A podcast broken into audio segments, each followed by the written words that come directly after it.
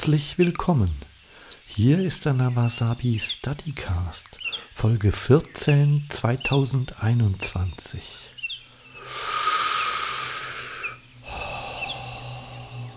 Ich atme ein, ich atme aus. Ich bin im Einklang mit der Natur und fülle mein Ki und meine Energie auf.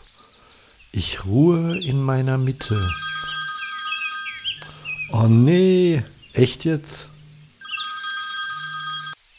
Ja, Nawasabi. Mhm, mhm, mhm. Du, ich bin hier gerade. Ja, ach, ja. Aber es sagt doch gar keiner, dass du irgendwie zu dick bist. Ja, ja, was heißt wollen? Ich möchte auch gern bei den Chippendales tanzen, aber die wollen mich halt nun mal ja, ja, Kabashibari heißt Flusspferd, aber das bezog sich nur auf die Fessel. Oh nee, nicht weinen. Oh, jetzt nicht schon. Nein.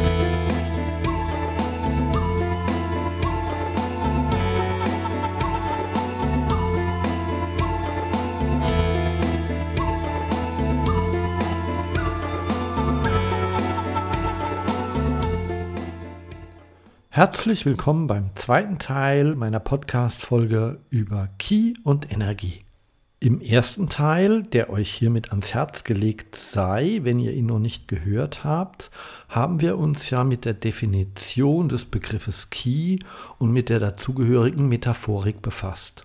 Heute wollen wir uns anschauen, wie das Ki in unserem Körper zirkuliert was ein kleiner und ein größerer Kreislauf ist und wie wir das Ganze im Shibari sinnvoll einsetzen können.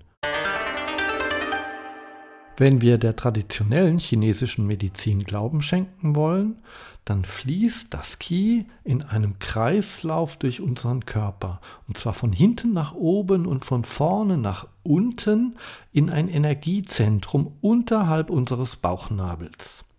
Dort liegt ein Nervengeflecht und das nennen wir Hara. Wenn alles gut läuft, wenn wir unsere innere Mitte gefunden haben und ausgeglichen sind, wenn dieser Kreislauf ungestört funktioniert, dann sammelt sich da das meiste Ki und die meiste Energie. Angetrieben wird dieses kleine Karussell durch unsere Atmung. Wenn wir einatmen, nehmen wir Energie auf, wenn wir ausatmen, geben wir Energie an unsere Umwelt zurück. Im günstigsten Fall hat unser Körper also jede Menge Ki im Hara, das wäre so das Sammelbecken. Wenn wir Energie abgeben, fließt wieder Energie durch Einatmen nach und so entsteht dieser kleine Kreislauf. Wenn der funktioniert, dann sind wir ausgeglichen. Dann sind wir in unserer Mitte. Und das Hara, also das Zentrum unterhalb des Bauchnabels, oberhalb des Geschlechtsteiles, ist tatsächlich die Körpermitte. Und wenn jetzt jemand sagt, hm, das ist mir zu exotisch, das kann ich mir irgendwie nicht so vorstellen, der kann sich gerne auch an unserer westlichen Medizin orientieren. Auch hier kennt man den Unterschied zwischen Brust- und Bauchatmung. Wer schon mal unter heftigen Panikattacken gelitten hat und behandelt wurde, dem wurde vermutlich zur Bauchatmung geraten. Warum? Weil das den ganzen Organismus eher zur Ruhe bringt, während eine Brustatmung oder sogar in den Kopf hinein im schlimmsten Fall sogar zu einer Hyperventilation werden kann. Da atmet man also deutlich flacher und unruhiger. Das ist dann letztendlich auch der Grund, warum Babys bauchatmend auf diese Welt kommen. Erst im Laufe unseres Lebens gewöhnen wir uns die Brustatmung an. Jetzt bin ich natürlich kein Experte für Atemtechnik. Es gibt Leute, die kennen sich da deutlich besser aus als ich. Da sei euch zum Beispiel der Podcast von der Claudia Beilicke ans Herz gelegt. Hört da mal rein die ist auf dem Gebiet eine echte Expertin. Und wenn man den Experten Glauben schenkt, dann atmet heute fast jeder nur noch im Brustbereich und nicht tief und entspannt in den Bauch hinein. Und das ist nicht gut, aber es ist auch ein Sinnbild für unsere Zeit. Wie im Intro vom Podcast dargestellt, leben wir heute in einer Ära der ständigen Erreichbarkeit. Selbst wenn wir in der schönsten Natur sind, irgendwo draußen im Wald, holt uns der Alltag irgendwie ein. Wir müssen so viele Dinge gleichzeitig machen. Wir sind manchmal so verkopft und so im Multitasking, dass sich die Energie richtig staut und nicht mehr ins Hara fließen kann. Wir sind dann einfach nicht mehr in unserer Mitte. Wir werden später in jedem Fall noch auf diese Key-Blockade zurückkommen, aber erst möchte ich euch mal noch den größeren Key-Kreislauf vorstellen. Davon ausgehend, dass alle Lebewesen durch die Atmung Energie aufnehmen und durch das Ausatmen auch wieder an die Umwelt zurückgeben, leben wir praktisch alle in einem Meer von Energie. Die Energie durchflutet uns, ist aber auch omnipräsent überall um uns herum vorhanden. Und wenn man diese Allegorie weiterspinnt, könnte man auch sagen, der Mensch, gerade heutzutage, ist sehr gierig geworden. Er atmet mehr ein, als er ausatmet. Damit ist leider nicht nur der kleine Kreislauf eines jeden im Ungleichgewicht, sondern eigentlich auch der große, also die ganze Welt. Und mir ist natürlich völlig klar, dass der ein oder andere Naturwissenschaftler, der hier zuhört, die Hände überm Kopf zusammenschlägt und so gar nicht mit allem einverstanden ist, was hier erzählt wird. Aber an der Stelle möchte ich euch an den philosophischen Aspekt erinnern. Man nennt die Philosophie ja auch die Wissenschaft des Staunens und damit auch des Verstehens. Und diese Philosophie ist sehr, sehr alt, viel älter als die meisten Naturwissenschaften. Und sind wir mal ganz ehrlich zu uns selbst. Wer von euch da draußen kann denn aus dem Stegreif erklären, was energetisch passiert, wenn ein Feuer gemacht wird oder wenn wir einen Müsli-Riegel essen? Diese ganzen Allegorien helfen uns schlicht das, was sowieso um uns herum passiert, was wir wahrnehmen, was für uns also gelebte Realität ist, besser zu verstehen. Und da kommen wir dann natürlich auch an den Punkt, wo das Ganze für unser Shibari interessant wird. Viele von euch haben ja schon ganz oft irgendwelche energetischen Erfahrungen beim Fesseln gemacht. Das bedeutet, auch hier haben wir eine gelebte Praxis, die wir jetzt mal versuchen, in eine greifbarere Skulptur zu gießen, ohne dass wir dafür irgendwie den Segen der Naturwissenschaft bräuchten. Wenn ich einem anderen Menschen beim Fesseln Energie zuteil werden lassen möchte, dann muss natürlich mein eigener Vitalitätskreislauf in Ordnung sein. Wenn ich beabsichtige, mich energetisch in einen Austausch zu begeben beim Fesseln, dann muss natürlich der Kreislauf von allen Beteiligten in Ordnung sein. Und jetzt stellt sich natürlich die alles entscheidende Frage, ja, wie wird denn dann das Key jetzt transportiert beim Fesseln? Das ist ja das, was die meisten wissen wollen. Und oh boy, was ich da schon alles an Skurrilitäten gesehen habe. Ich habe Rigger gesehen, die haben die Pobacken so fest zusammengekniffen, in der Hoffnung, es würden ihnen vermutlich Energieblitze aus den Augen schießen, dass mich das eher an Verstopfung auf der Toilette erinnert hat. Gleichwohl Ki irgendwas mit Atmung zu tun hat, macht es auf den Partner keinen sexy Eindruck, wenn man ihn anröchelt wie eine tuberkulose kranke Wildsau. Das ist nicht schön und auch nicht zielführend. Was zielführend ist, wisst ihr eigentlich schon. Die meisten von uns wissen das, haben sich's aber nicht bewusst gemacht. Fokussierung bringt das Ki zur Ruhe. Fokussierung löst die Blockaden und sorgt dafür, dass das Ki wieder fließen kann. Und statt Fokussierung könnt ihr jetzt auch einfach mal das Wort Meditation wählen. Meditation sorgt dafür, dass diese Blockade aufgelöst wird dass der Geist und auch der Körper zur Ruhe und in eine ausgewogene Harmonie kommen. Das ist sicherlich nur einer, aber ein wichtiger Grund, warum zum Beispiel Zen-Mönche den ganzen Tag meditieren. Jetzt ist natürlich völlig klar, dass ihr beim Fesseln irgendwie ja nicht meditieren könnt. Oder doch? Was passiert denn eigentlich, wenn wir unser Selbst, unser Ego auflösen und uns dabei komplett auf den Fesselpartner konzentrieren, wenn wir sozusagen eins mit dem Fesselpartner und dem ganzen Kosmos werden, wenn wir um uns rum alles vergessen, das ist doch auch eine Art Meditation.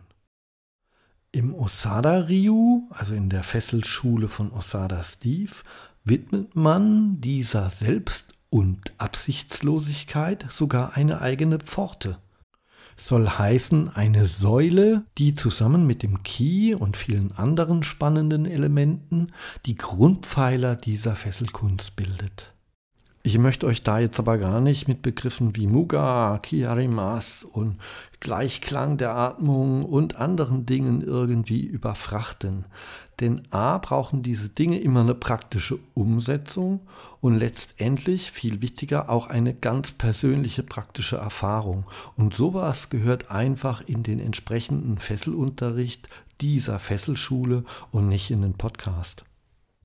Hier wollen wir ja ganz systemübergreifend und ganz allgemein über den Begriff Ki und seine Bedeutung für Shibari sprechen.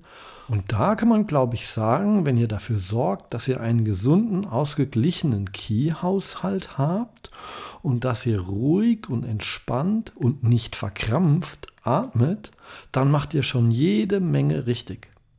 Eure Atmung ist sozusagen das Taxi für die Energie.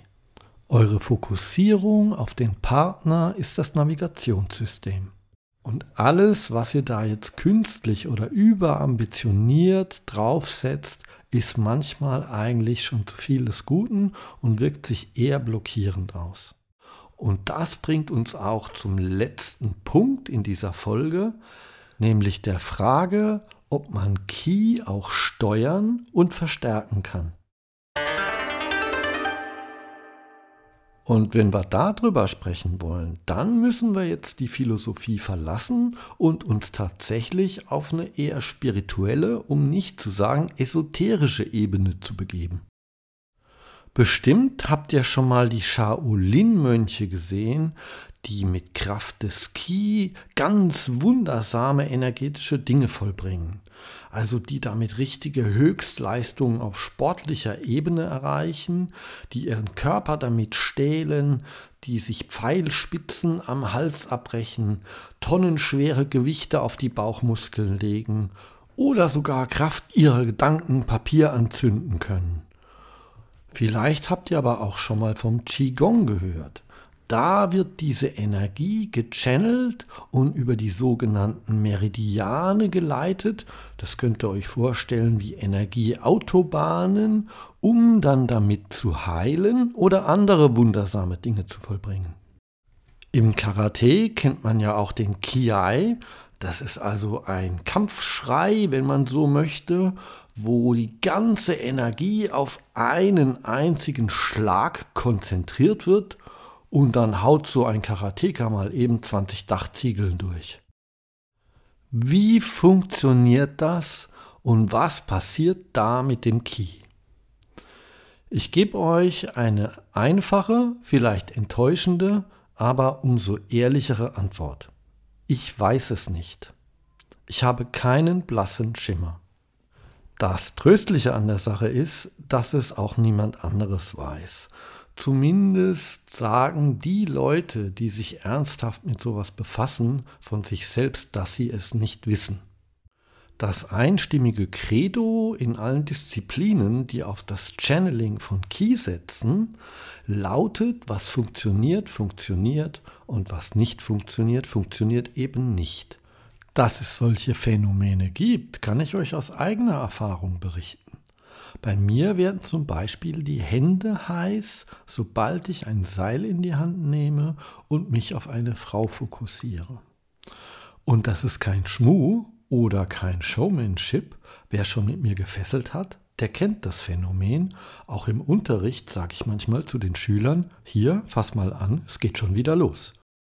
Warum das so ist, also eine empirische naturwissenschaftliche Erklärung, kann ich nicht liefern. Ob das meine Hormone sind, ob das mein Stoffwechsel ist, ob ich als Kind einen Taschenofen verschluckt habe, ich weiß es nicht. Muss ich es denn wissen? Nein. Ich muss nur schauen, dass ich das, was mir die Mutter Natur mitgegeben hat, irgendwie in geordnete Bahnen lenke und positiv nutze. Und bevor ihr jetzt alle aufspringt, ein Seil holt, raus auf die Straße rennt und wahllos Frauen anstarrt, das wird so nicht funktionieren und es wäre auch gar nicht gut. Die Kehrseite meiner Überhitzung ist zum Beispiel, dass ich sehr oft nach intensiven Sessions erkältet bin. Jeder von uns ist völlig anders und hat von der Natur anderes mitbekommen. Nichts davon ist irgendwie besser oder schlechter. Es gäbe jetzt noch so viel über dieses Thema zu erzählen. Was ist, wenn der Fesselpartner die Energie nicht annehmen kann? Was ist, wenn man sich nach dem Fesseln energetisch wie ausgesaugt fühlt? Wie spiegelt sich diese Energie in der Haltung eines Modells? Das sind aber alles Fragen, die ihr am besten mal mit eurem Lehrer bequatscht, die sehr individuell von den Fesselnden, aber auch von der jeweiligen Fesselschule und Philosophie abhängig sind. Und ein bisschen was wollen wir uns doch auch noch für die Zeit nach der Pandemie aufheben, wenn wir uns wieder persönlich sehen können. Ihr merkt es schon, ich habe eine leicht kratzige Stimme bekommen über die Zeit. Ich glaube, ich habe mich irgendwie leicht erkältet. Ich werde mich jetzt mal zurückziehen und versuchen, mein Hara ordentlich mit Ki zu füllen und... Oh, das darf jetzt nicht wahr sein, oder? Wirst du verrückt? Ja, mhm. Ja, ja, ich, ja, ich weiß, dass die Quintessenz eigentlich erst im Mittel, ja, erst im Mittelalter. Ja, bei den Indern heißt es Prana. Ja, ich musste es ja irgendwie in der Kürze. Wie, wie, was die Quintessenz der Folge ist. Wie was die Quintessenz ist. Ich rede hier von Ruhe, innerem Frieden und Harmonie, du Arschloch.